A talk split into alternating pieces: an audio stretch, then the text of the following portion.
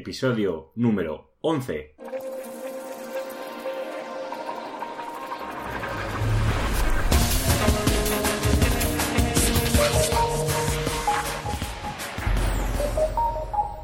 Muy buenos días compañeros, hoy nos encontramos con un programa nuevo del podcast de Ser Profesional. Hoy vamos a responder las preguntas que he recibido a través del formulario de la página web. Recordad que estamos en el podcast de Ser Profesional, el podcast donde tratamos todos los factores sobre el posicionamiento web en buscadores. Además del buscador más conocido que es Google, como todos sabéis, sobre todo si hablamos de España, también vamos a tratar pues mucho lo que es el posicionamiento en el canal de YouTube, lo que es el posicionamiento ASO, que puede ser a través del App Store o del Play o de Google Play. Vamos a tratar también todo lo que es el posicionamiento dentro de Amazon, cómo nos podemos posicionar mejor para que nuestros productos salgan más arriba. Pero todo esto lo iremos hablando en los sucesivos programas que vamos a ir realizando. Hoy nos vamos a centrar en contestar estas preguntas que he recibido y que agradezco muchísimo que me enviéis os quiero volver a hacer otra llamada a la acción, o CTA, conocido en el mundo del marketing. Si tenéis preguntas sobre vuestro proyecto online, enviádmelas a serprofesional.net. El formulario de contacto está en cualquier página que no sea la home. Está en el silver, en la barra lateral, donde me podéis hacer llegar vuestras preguntas y yo las contestaré el lunes siguiente. También recordad que agradezco muchísimo vuestras valoraciones de 5 estrellas de iTunes y que esas valoraciones son las que me hacen crecer en audiencia y sobre todo que este programa tenga una gran continuidad. Sin más dilaciones, vamos a centrarnos en el programa de hoy que son las preguntas y respuestas. La primera pregunta, nos bueno, primera no, nos hace tres preguntas, varias preguntas, nos realiza Jauma desde Tarragona. Eh, Jauma nos pregunta que ha añadido su primera página web, la versión de www.mipáginaweb.com a Webmaster Tools o el 6 Console, como ya sabéis que se llama ahora, siguiendo las instrucciones del anterior podcast. Y me pregunta si debe de añadir, cuando añade la segunda página web, que es la misma versión de su página web, pero si la, si la triple W, debe de añadir también, bueno, añadir, subir el sistema app y vincularla a Google Analytics. Muy buena pregunta, Yauma. Si ya has realizado la primera, has registrado la primera página web, cuando añades la segunda no es necesario subir el sistema y vincular el analytics y todos los pasos que hemos hecho anteriormente. Cuando subimos la segunda página, lo único que le decimos a Google es qué página quieres que se muestre primero, si, es la versión con triple W o sin las W. ¿De acuerdo? Yauma también nos pregunta que eh, tiene un error al actualizar. Bueno, más que un error, él me facilitó la página web suya y me preguntaba sobre un código de error que le estaba dando que un, crawler que utiliza Xenu y que le estaba dando un error que no lo veía de todo claro.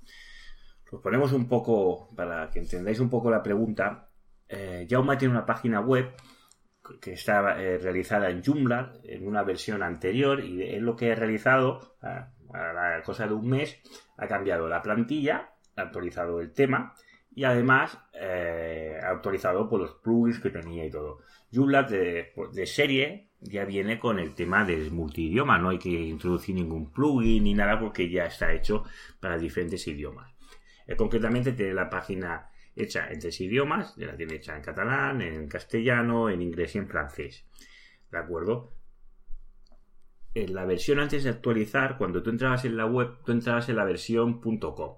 Cuando ha actualizado la plantilla y el Joomla, ahora ya no entras en la versión .com, entras directamente a la versión que el navegador tiene el idioma. Es decir, es decir, si yo estoy navegando desde Barcelona, pues yo ya entro en mi dominio.com barra .es. Pues Jauma me facilita una captura de pantalla del crawler de Xenu donde marca un error.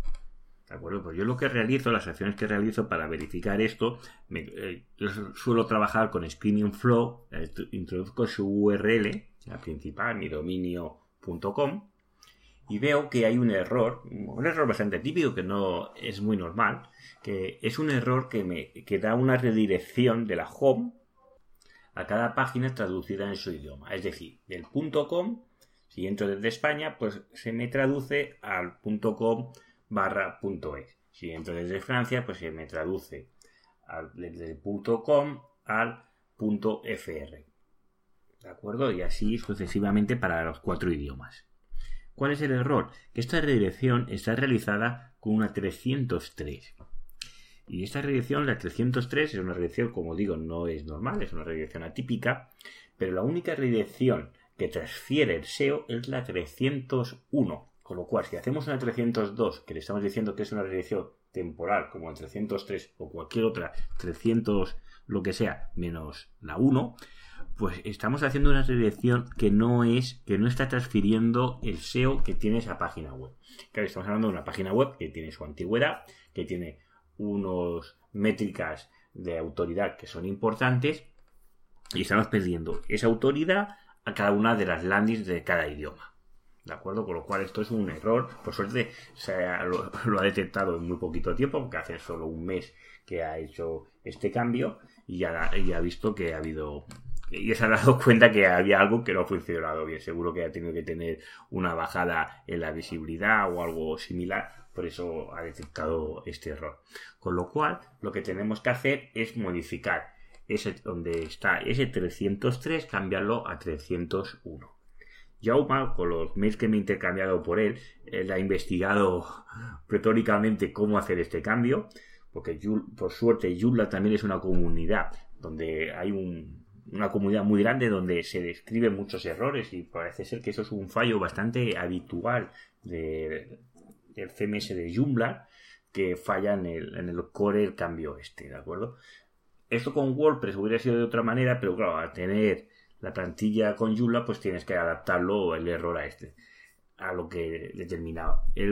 me he pasado el enlace de un foro donde explica todo esto y es cierto, cuando aplicas estos cambios al, CMS, parece ser que no coge el 300, 301, eh, sino que hace un 303. Y ahí está el error que ellos han detectado y tienes que volver a hacer unas modificaciones dentro del código de la página web. El problema es que cada actualización que tenga Joomla, pues también deberá de hacer esos pasos de actualización. Pero bueno, es un, sabiendo el error, solo hay que tenerlo en cuenta para las próximas actualizaciones te doy la enhorabuena porque veo que has podido solucionar una parte por mi ayuda y otra parte también por tu investigación a posteriori de cómo modificar ese cambio y has solventado el error.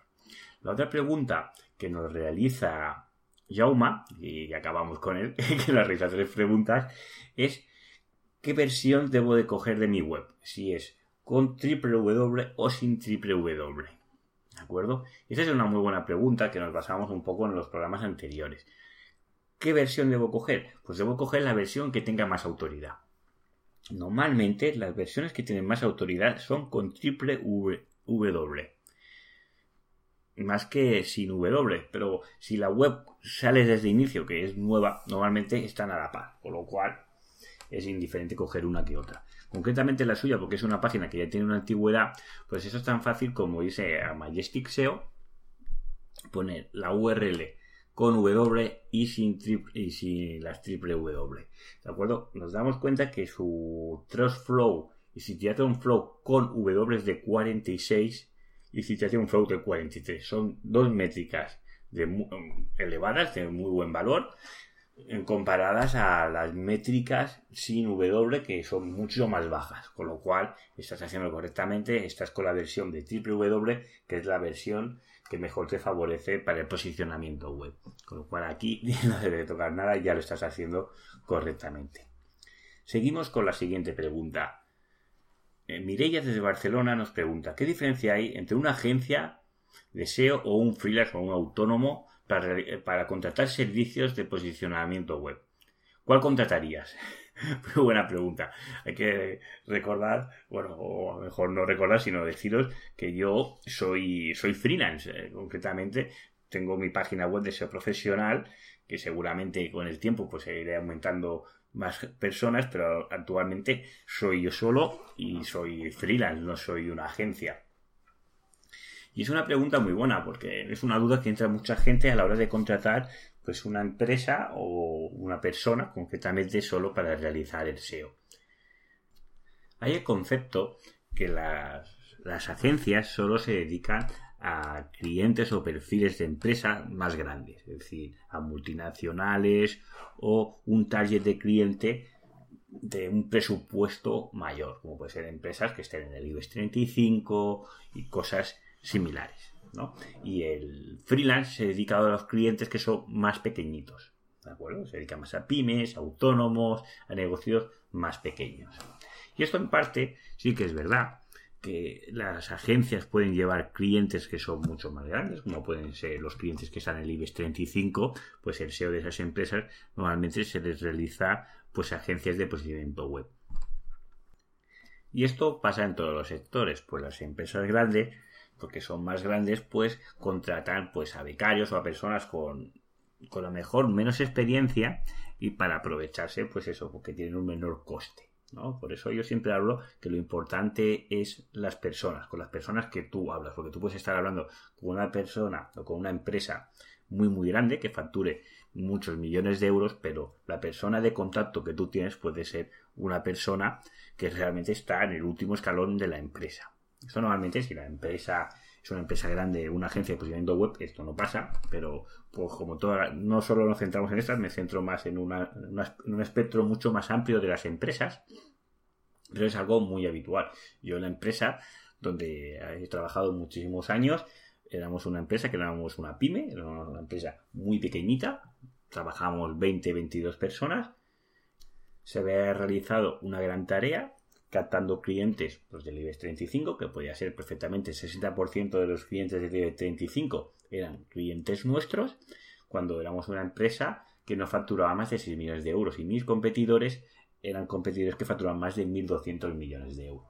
Pues ahí podéis extrapolar porque podéis centraros en clientes en que siendo pequeños podéis dar un gran servicio a una empresa grande también. Por esto yo mi recomendación es que, el profesional que estés barajando para contratar, que se ajuste a las necesidades que tú necesitas, porque dentro del posicionamiento web también hay, depende qué temáticas o hay, más que temáticas hay una segmentación de áreas, es decir, yo trabajo yo solo, pero eso no significa que yo realice todas las tareas, yo no realizo las tareas pues como puede ser de realización de contenidos, pues esto subcontrato este servicio y tengo varios proveedores el tema del diseño, diseño de logos, todo esto, en que tengo nociones de Photoshop y todo esto, yo no soy una persona que te pueda realizar un logo genial y si te lo realizo, te lo realizaré en muchas más horas y seguramente el acabado no será igual que una persona que se dedique al diseño gráfico. Y, cada, y en cada una de las áreas, como puede ser la analítica, como puede ser el inbound marketing, cada uno hay diferentes áreas, ¿no? Yo creo que el freelance tiene que conocerlas todas, o es su obligación conocer todas estas áreas y las que te manejas mejor para aconsejar mejor al cliente. Y en cambio, una agencia, pues normalmente tienen personas en cada una de estas áreas. Y, y el freelance lo que tiene son colaboradores de cada una de estas áreas. La tendencia actual, si nos basamos en Estados Unidos, el 35% de la población bueno, de la, población activa son freelance y es la tendencia del mercado actual. Este dato lo escuché el otro día de mi compañero Oscar Feito, que lo, que lo decía en su podcast, y el futuro va sobre esto. Si tú sabes hacer una cosa muy bien, dedícate a lo que sabes hacer muy bien y no intentes abarcar muchísimas más cosas porque malgastas muchos esfuerzos cuando es más fácil subcontratar ese servicio que lo vas a realizar con, un, con una mejor calidad y en un menor tiempo. Y sobre todo en un menor coste, que es lo importante. Con lo cual, Mireya, yo te dejo la opción un poco abierta, no me quiero decantar para uno ni para el otro, porque yo considero que una agencia como un freelance puede reunir las aptitudes necesarias para posicionar tu proyecto online. Y como en todas las profesiones te encontrarás profesionales muy buenos profesionales y tengo las profesionales que no son tan buenos. Y esto pasa en todas las ramas de todas las profesiones y es algo que es normal. Pasamos a la siguiente pregunta que nos la realiza Raúl desde Girona. ¿Qué CMS recomiendas para el SEO? Ostras, esto es una pregunta, eh, una de las típicas preguntas que se realiza. Realmente, eh, si nos basamos en las tendencias de descarga, como puede ser de Google Trends o de búsqueda, eh, WordPress acapara el 25% del mercado de todas las páginas web del mundo. Esto es muy importante porque una de cada cuatro webs se realizan en WordPress. Y esta tendencia, que es lo, que es lo más sorprendente, va al alza. El año pasado creo que era el 23, ahora estamos en el 25 y sigue en aumento. Cuando años atrás, mayoritariamente todas las páginas estaban hechas a manos en HTML. El segundo eh, CMS más descargado, más utilizado es Joomla. Pero claro, está a años luz de lo que es WordPress. Si tenemos el 25% que es WordPress, Joomla está con, al 2 y algo por ciento y el que le sigue es Drupal que aún está más su porcentaje es inferior con lo cual si todo el mundo utiliza WordPress por algo es, yo soy más de ir con la corriente que ir a contracorriente ¿por qué? porque las comunidades que hay detrás de WordPress como Joomla y otros CMS eh, WordPress tiene la ventaja que esa comunidad es muy, muy, pero que muy amplia. Con lo cual, el soporte que podemos obtener de estas CMS pues es mayor. Yo además de, yo que eh, yo utilizo normalmente es WordPress y dentro de WordPress yo utilizo lo que es el framework que es de Genesis, que es un framework que va muy muy bien sobre todo para todo lo que es el posicionamiento web. Yo las páginas web que realizo están ya enfocadas para ser posicionadas. Es decir, yo no realizo páginas web así por hacer, sino realizo, realizo páginas web que son para que van a ser para, posicionar y ya están diseñadas y pensadas para posicionar cada una de esas categorías. Y cuando realizo esas páginas web, pues yo lo que utilizo es el WordPress y el framework de Genesis, que para mí porque es el que yo utilizo, repito que es que yo desde mi punto de vista utilizo, para mí es el mejor. Pero los tres son buenas, buenos CMS y cada uno, claro, si tú estás acostumbrado, o Jauma, en la, anterior pregunta, está acostumbrado a, a, programar o a tocar las páginas con Joomla, pues claro, cambiar a WordPress le va a suponer un cambio grande. Pero si si no, dudas o no conoces muy bien entre qué CMS, yo recomiendo WordPress. Incluso hay multitud de plugins de migrar un Drupal a WordPress o de un Joomla a WordPress, porque la gente, la tendencia es WordPress. Y por, sobre todo por su interface y por su gran avance. Ahora, en breve, nos encontraremos las plantillas que están en lo que es el backup de. El backup, no, en el backend de lo que es eh, la, página web. Es decir, lo que yo veo, el interface de los plugins, de descargar y todo esto, pues en breve tendremos plantillas para que hacer eso con una armonía mucho mayor, sobre todo el interface visto desde el punto de vista del cliente. La siguiente pregunta nos la realiza Javier desde Barcelona y nos dice, sigo a pie de puntilla las recomendaciones del plugin SEO Yoast a las que se refiere a la densidad de palabras clave, pero a veces se nota que los textos están muy forzados por incluir esas palabras clave. Muy bien, Javier, muy buena pregunta. Eh, claro, eh, el SEO Yoast es un, eh, un, plugin que yo considero que es el mejor para el tema del SEO desde para WordPress. ¿De acuerdo? Pero claro, no deja de ser un plugin. Y es lo que ves, es la densidad de palabras clave, es lo que hace es, si veo 100 palabras, pues intento que esa palabra clave, pongamos que la palabra clave, no sé, es comprar, comprar zapato barato o comprar zapatos, salga como mínimo cinco veces en el, en el texto. ¿De acuerdo? Y lo que hace, eh, pues hace esa fórmula, ¿no? Intenta buscar que en el texto esté comprar zapatos. ¿Qué pasa? Que realmente Google es mucho más inteligente que esta fórmula tan sencilla, tan básica, porque él sabe reconocer las variables, eh, es decir, todos los, sinónimos de estas palabras clave. Y los tenemos que enfocar más a esto y no solo basarnos en el plugin de, de que solo te da unas pautas, unas recomendaciones para posicionar estas palabras, bueno, que la densidad de palabras clave sea correcta. Yo, pues los experimentos que yo he realizado, eh, el tema de las palabras clave o repetirlas sucesivamente no aportan muchos beneficios o ningún beneficio al posicionamiento web. He hecho pruebas de páginas que están bien posicionadas a intentar aumentar la densidad de palabra clave y antes de aumentar en el set lo que ha hecho es disminuir. Si la palabra clave la encuentras en lo que es la URL, la encuentras en el, en el, título y la ponemos en algún H2, no hace falta repetirla sucesivamente en todo lo que es el texto, ni remarcarla en negrita y todo esto. Lo que tenemos que hacer es enriquecer este texto con sinónimos y cambiar variables de esta palabra de búsqueda para que así darle aún más riqueza semántica a vuestros textos, pero sobre todo escribir para las personas, no para Google, porque la tendencia en el SEO es esta y que la experiencia del usuario sea óptima, no por repetir mucho una palabra clave, esto va a posicionar. Esto en el antiguo SEO, pero el SEO actual esto no vale y si logras encamuflar o intentar sobreoptimizar la keyword que ahora puede valer, pero te aseguro que en el futuro cada vez Google se está perfeccionando más en esto y por los experimentos que yo he realizado no hace falta repetir como un mono de feria la palabra clave. Escribe, sobre todo si estás escribiendo, si estás escribiendo sobre drones, pues pasa ese texto en esa keyword, pero no, no las repitas. Es decir, tú puedes hacer una descripción de los drones, de las maravillosas y las virtudes y defectos que tiene ese aparato, pero no hace falta que repita dron, dron, dron, dron, dron. Escribe para las personas, porque Google lo sabe interpretar perfectamente. Y hasta aquí las preguntas de hoy. Sobre todo, agradezco muchísimo que estés ahí al otro lado y que hayas llegado hasta el final del programa. Y si estás interesado en enviarme tus preguntas o si tienes dudas, házmelas llegar a través del formulario de la página web. Agradezco mucho estas valoraciones que estoy recibiendo de 5 estrellas y te animo que si aún no las has realizado, que vayas a iTunes y realices esa valoración.